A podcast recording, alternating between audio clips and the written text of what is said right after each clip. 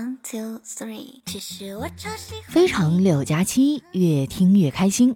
大家好，我是你们的好朋友佳期。节目开始前啊，我想问一下，有人想吃火锅吗？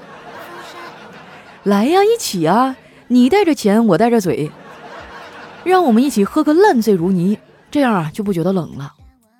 最近的上海啊，真的是一秒入冬，一天冻得我哆哆嗦嗦的。我发现这人哈，真正的成熟就是从主动穿秋裤开始的。不用说秋裤了哈，我现在连棉裤都套上了。可是放眼望去，外面的大街上还有很多露着脚脖子的年轻人。我以前一直就不懂哈，为什么有的人那么喜欢露脚脖子？后来我明白了，可能是因为那是他们全身上下最瘦的部分吧。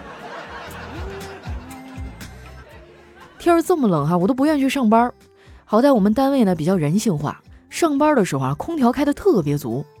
不瞒你们说哈，就因为这一点，我有的时候甚至会主动加班。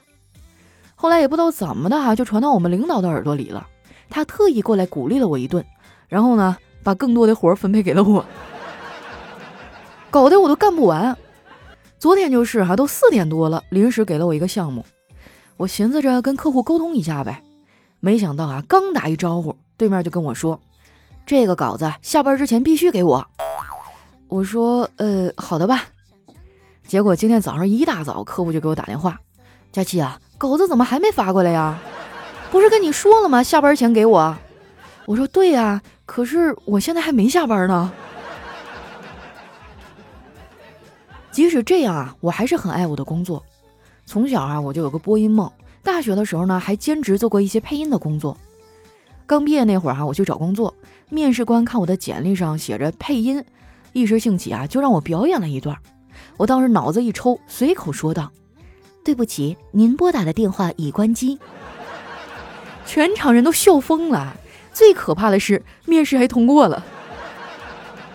后来好长的一段时间啊，我除了本职工作，还要负责接投诉电话。那段时间哈，真的是太郁闷了。毕竟也不能每次都装手机关机啊，对不对？有的时候呢，还是要处理一些投诉的。然后我就发现哈，并不是每个人都是遇到问题才过来投诉的。有的人哈，就看不懂说明书，他也要投诉一下子。我妈看我一天天心情不好啊，就跑过来安慰我。她说：“闺女儿啊，别往心里去啊。有句俗话说得好，树大必有枯枝，人多必有白痴啊。你做好自己该做的事儿就行了。”我妈这话，乍听起来很有道理，但仔细一想啊，那就相当于没说。听她讲完这些鸡汤，也不知道自己应该做啥呀。我小时候她就这样啊，我还不能追问，问就是一顿胖揍。你们应该也看出来了啊，我小的时候总挨揍，而且特别皮。印象最深的啊，是我上小学四年级那年，有一次跟我妈顶嘴啊，让她给揍了。后来去上学的时候啊，我同桌就问我。哎，佳琪，你妈妈换拖鞋了吧？我说你怎么知道呀？这打你的花纹都不一样呢。后来我长大了一些，到了青春期，我妈打我的频率就更高了。我现在回想起来哈，那个时候我也确实有点太叛逆了，不好好学习啊，成天逃课，还是在外面溜达。那个时候呢，汽车还没有现在这么普及，谁要是有个摩托车哈，那真的是大家羡慕的对象了。恰好我有一哥们儿，当时就有一辆，但是那个时候那摩托车呢底盘都低。有一次啊，他骑着摩托车带我出去兜风，我当时呢穿了一条牛仔裤，哎，觉得坐着就很不舒服。然后我就趁着红灯的空档啊，双脚都踩到了地上。没想到啊，我刚把脚放好没多大一会儿，这信号灯呢突然就绿了，那哥们儿哈一脚油门就窜了出去，留下我一个人哈在路中间扎着马步。当时整个人都凌乱了。现在想想哈，也就那个年纪会骑着摩托车去兜风，这要是搁到现在哈，你给我开工资我都不去，多冷啊，对不对？再说了，我的头发也扛不住那么吹呀。这可能就是人生吧，越长大越孤独。反正我现在啊就爱在家宅着，而且对生活的要求呢也越来越低了。现如今哈，我就希望那些外卖软件啊不要再升级了。一天到晚的升级更新，也没见你送餐速度变快呀。每次我说我吃外卖啊，就会有好心的听众过来劝我：“佳琪啊，别总吃外卖了，对身体不好。我其实也不想吃啊，但是我妈最近啊在准备社区的元旦晚会节目，一整天一整天的看不到人影。我爸也是放飞自我了，没事啊就去找老哥们钓鱼，一去就是一天。我不叫外卖，我得饿死。更何况也不是我一个人吃啊，我还得替我哥我嫂子看孩子。上个周末就是啊，他们俩都加班，我哪儿也去不了。结果我好吃好喝的伺候着呀，这俩熊孩子也不念我的好。晚上我嫂子刚进门，小辉啊就上去告状。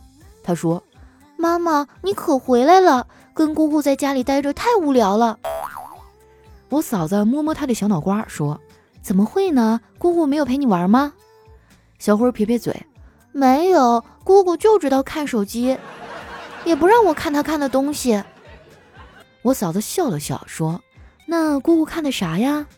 小辉说：“不知道呀，反正上面有个姐姐老是喊不要不要，姑姑可兴奋了。”我嫂子听完，脸歘一下就变了，然后瞪着我说：“佳琪啊，不是不让你看，但是你也不能当着小孩的面看那些不健康的东西啊！”我当时脸就红了，我说：“嫂子，不是你想的那样，我我在斗地主啊！”你说我这么纯情善良的一个小姑娘，我我哪会看那样的东西啊？对不对？毕竟我也找不着资源呢。怕我嫂子不相信哈，我又跟她解释了半天。我跟你说，这个家哈，我最怕的就是我嫂子。这个女人真的太狠了。之前我们全家去海边玩，我哥呢看到其他的情侣啊都在沙滩上写字儿啊，有的写一辈子不离不弃的，有的当场表白写我爱你啊，我要娶你，巴拉巴拉的。反正看着就很浪漫，我哥当时呢也想浪漫一把，就跟我嫂子说：“媳妇儿，要不咱们也写一个吧？”我嫂子点点头啊，然后拿树枝啊在沙滩上写下了“顺我者昌，逆我者亡”。看看啊这女人多可怕啊！我周围的人都怕她，就丸子还行。不过话说回来哈，丸子不怕我嫂子也正常，毕竟这孩子的脑回路还跟别人不太一样。前些日子啊，电影院上映了一部很好的电影，当时叨叨没在家，丸子就叫我一块去看。那天啊，我在电影院门口等了他半天，这电影都开场快半个小时了，他才来，这把我给气的哈！我说你咋回事啊？看电影你还迟到？丸子说：“哎呀，路上出了点小事故，我的裤子呀被一辆逆行的三轮车给刮了。”我一听这个，气儿消了一半。我说啊，那你人没事吧？你没找他理论吗？丸子说：“一开始吧，我特别生气，结果我刚要发飙，一看对方是卖烤鱿鱼的，我就问他多少钱一串啊？他说两块钱一串，要辣不？我说给我来五串，少放辣椒。然后我就把骂他这个事儿给忘了。这大概就是真正的吃货吧。不过这个吃货最近有点惨哈，上个礼拜他在去吃火锅这路上摔了一跤。”骨折了两处，连夜去医院挂的急诊，哈，打的石膏，那个脚肿的呀，就像猪蹄子一样。我们领导看他挺可怜的，就给了他一个礼拜的假。第二天呢，我去看他，正好赶上他买的轮椅到货了。那快递员哈到楼下的时候给他打电话，电话接通以后啊，这小哥十分淡定的说：“您好，女士，这边有您一个快递，但是太大了，您方便下楼跟我抬一下吗？”丸子冷冷的说。不方便，麻烦你送上来。那快递小哥也是个急脾气啊，说你咋就不方便了？这丸子说，你在大件的箱子上看看，是不是写着轮椅啊？小哥说是啊，然后就听见丸子愤怒的喊道：“那你猜猜我为什么要买轮椅啊？”这把我给逗的哈，当时鼻涕泡都要笑出来了。我想这应该是丸子最心酸的一次网购了。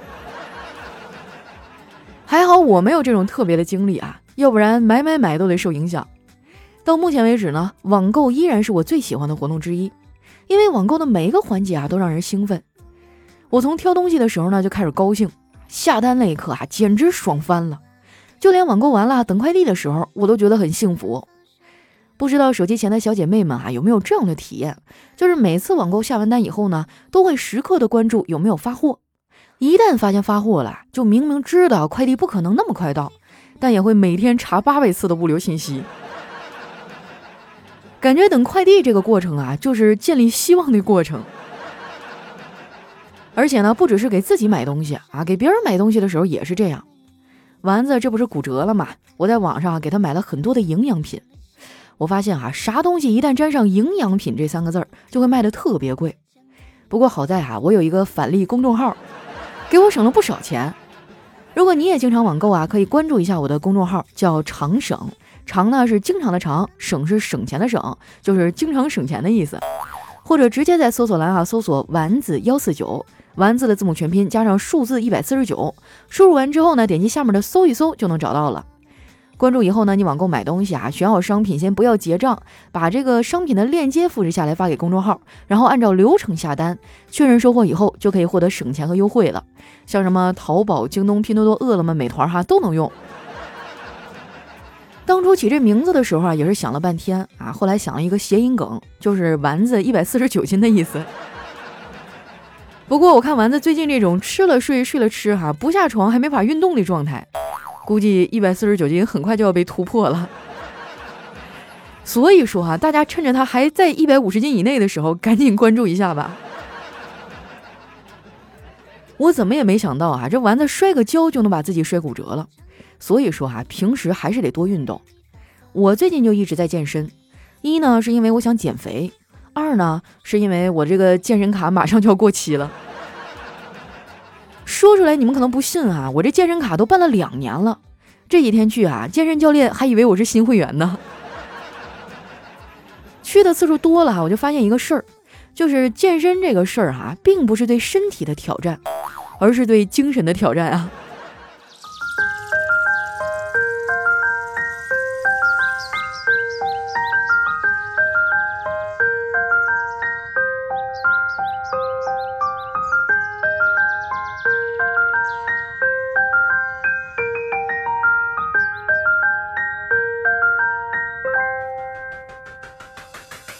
一段音乐，欢迎回来，这里是喜马拉雅出品的《非常六加七》。哎，我去，最近真的太冷了，就是我出门，我感觉自己就活生生的从北方的狼冻成了南方的狗。昨天我朋友给我发消息啊，说佳期最近降温，你多穿点儿。当时我还嗤之以鼻，就这，我一北方人，你跟我说这个，再说你看谁家仙女出门穿棉裤啊？后来我就穿了一个毛绒的外套啊，穿了牛仔裤就出去了，这家伙把我冻得嘶嘶哈哈的。第二天早上鼻子就不通气儿了，后来我果断地掏出了我的羽绒服和大棉裤。提醒大家哈，最近降温一定要多穿，而且现在年底了，正是忙的时候，千万不要在这个紧要关头感冒了。再说你走在街上，大伙都冻得嘶嘶哈哈的，谁瞅你啊？对不对？温暖和健康最重要啊，其他都白扯。来，接下来要看一下我们上期的留言。首先，这位听众呢叫为了假期娶小黑。他说：“第一次听你的节目啊，就非常喜欢，觉得离不开你了。直到有一天，我遇见了小黑，我才知道小黑才是这个世界上最好的。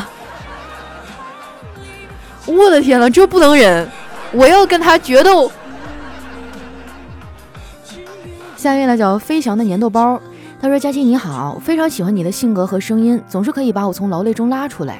现在我的女儿呢，也是听着你的声音成长的，她也想有你那样的性格和丸子那样的朋友。女儿现在十岁了，受你的影响啊，说话都非常像你。啥时候到吉林开粉丝见面会啊？到时候我一定带着我女儿去。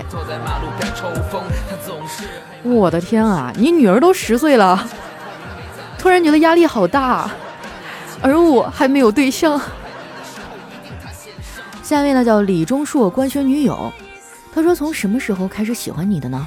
不知道，从春到夏，从夏到秋，从秋到冬，你知道季节是什么时候变换的吗？你知道冬天到春天的转换时间是什么时候吗？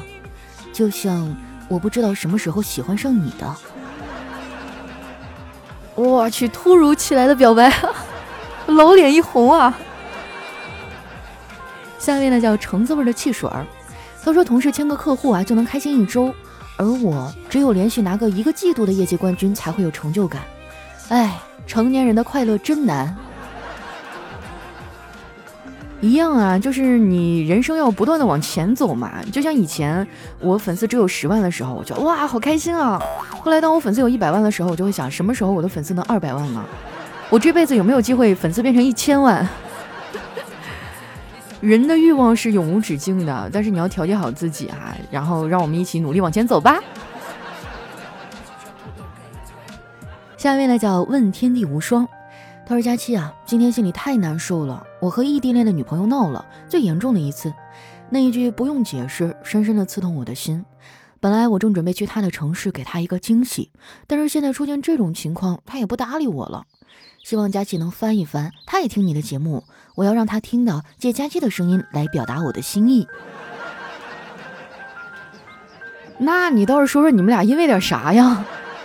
我的天啊，急坏我们这些吃瓜群众哈！再说了，你要表达出十足的诚意啊，我帮你分析分析。他也是我的粉丝，你不能欺负他。娘家人来把把关啊！下一位呢叫烤玉米，他说：“佳期啊，你是不知道在国内有多好。现在因为疫情封边境，我在新西兰一直回不去。其实就是回去了就回不来了。二零二零真的太难了，希望明年会好一点吧。真想回国待一阵儿，我身份证都过期了。哎，真的啊，就以前老想出国转转啊，觉得外面这么好那么好。后来这疫情一来，我发现还是中国最好。”下面呢叫幺零幺零莫西，她说和男朋友在一起三年零三天了，虽然现在读大学异地恋，但还是挺好的。异地恋也没有那么难嘛，希望一直都好好的，也希望佳期早点拥有甜甜的恋爱呀。好吧，这一碗狗粮我先干为敬。下面呢叫车车一九九一，他说佳期啊，都说你是送子佳期，赶快给我一个宝宝吧，备孕很久了。今天姨妈还是准时驾到，感觉备孕太难了，心力交瘁。而且马上年底了，七大姑八大姨又要不停的问了。距离过年还有两个月，希望过年的时候能有好消息，这样才能过一个好年啊！哎呀，我真是服了哈，就这帮亲戚太讨厌了。人家结不结婚哈，生不生孩子关你啥事儿啊？你是给拿钱，你还是给养，还是给带孩子呀？我跟你说，姐妹儿哈，这个孩子这事儿就是天意，你要看缘分的，你也不要太焦虑哈，他该来的时候自然就会来了。而且我掐指一算哈，我觉得这两个月你不要也行。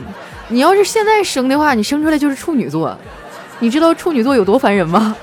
我就是，慢慢来吧，都会有的。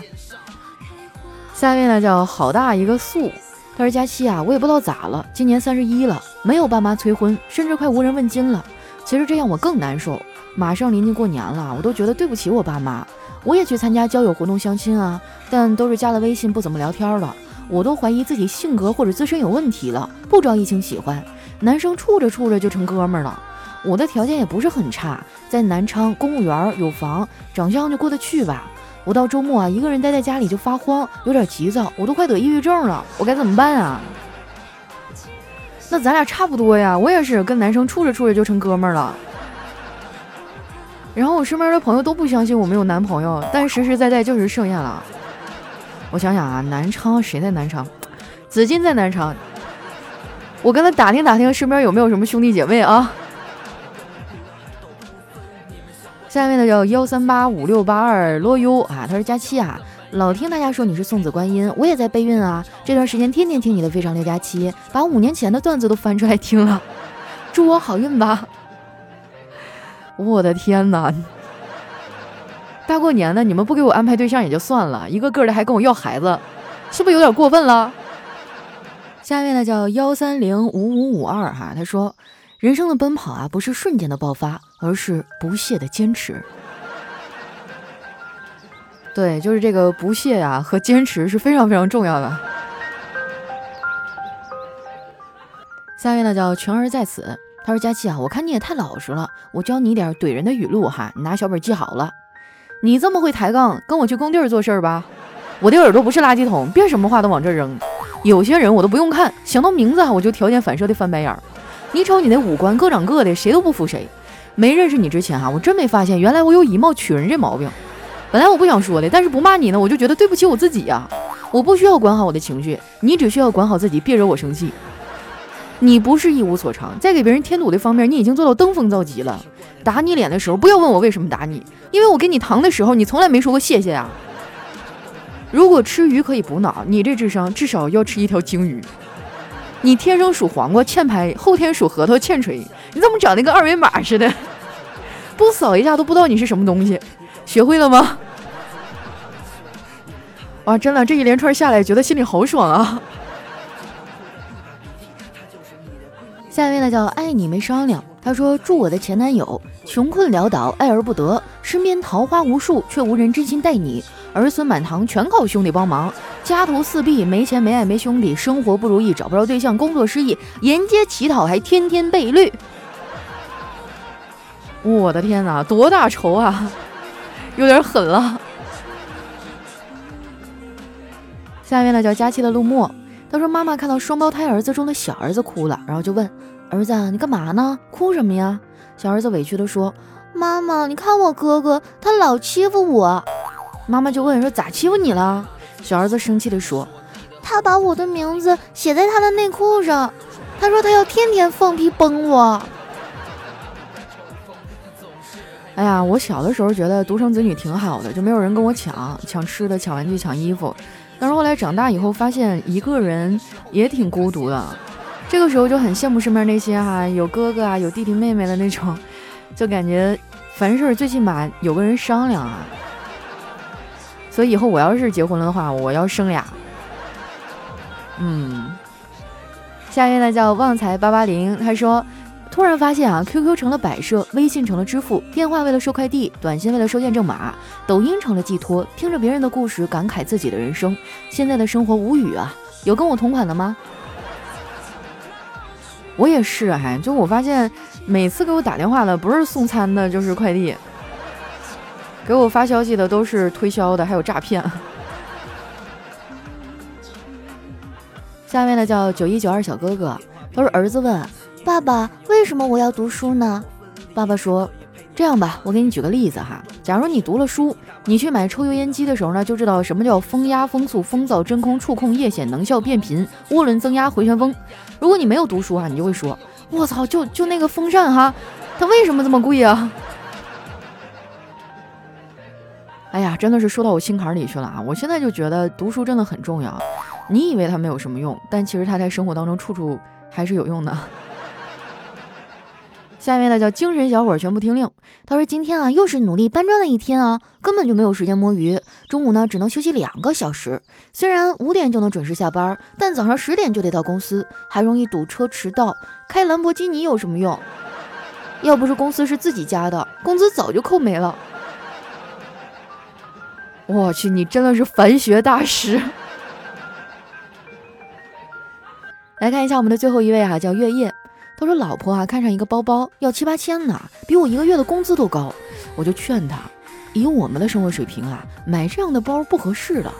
然后他就哭了，我很生气，啪就是一嘴巴子。你还要不要？他看了我一眼啊，哭得更厉害了。我就是怒不可当啊，啪啪啪连续打了十几个巴掌。你还要不要买了？终于在我的淫威之下，他屈服了。我摸了摸自己红肿的脸，哎，值了。”兄弟，你也太难了，我都不知道怎么劝你了。哎，我发现现在的这种消费主义盛行啊，真的会让很多人的认知出现偏差。我不是说女孩子你就不配拥有那样的包包，而是在你这个年龄这个阶段呢，你不要去尝试那些超出你能力范围的东西。你可以给自己定个目标啊，就比如说我今年好好工作啊，我完成什么样的目标了，或者说我挣到多少钱了，拿到多少年终奖了，我奖励给自己一个我能力范围之内的包，我觉得这是没有问题的。千万不要说用什么花呗、借呗、信用卡分期哈，就为了买那一时的虚荣和欢愉。姑娘，借钱是要还的，你是在透支未来的自己。真的，你信姐一句，那些美好的东西我们终会拥有，但不一定是现在，所以你要沉得住气。好了，那今天的节目就先分享到这儿了哈。喜欢我的朋友呢，记得关注我的新浪微博和公众微信，搜索主播佳期。有什么想对我说的话呀，或者是好玩的段子呢，可以留在节目下方的留言区。同时不要忘了给我点赞、留言、打 call 一条龙啊！今年的业绩就靠你们了呀，朋友们！希望大家都能好好的过个好年吧。那今天节目就先到这儿啦，我们下期再见。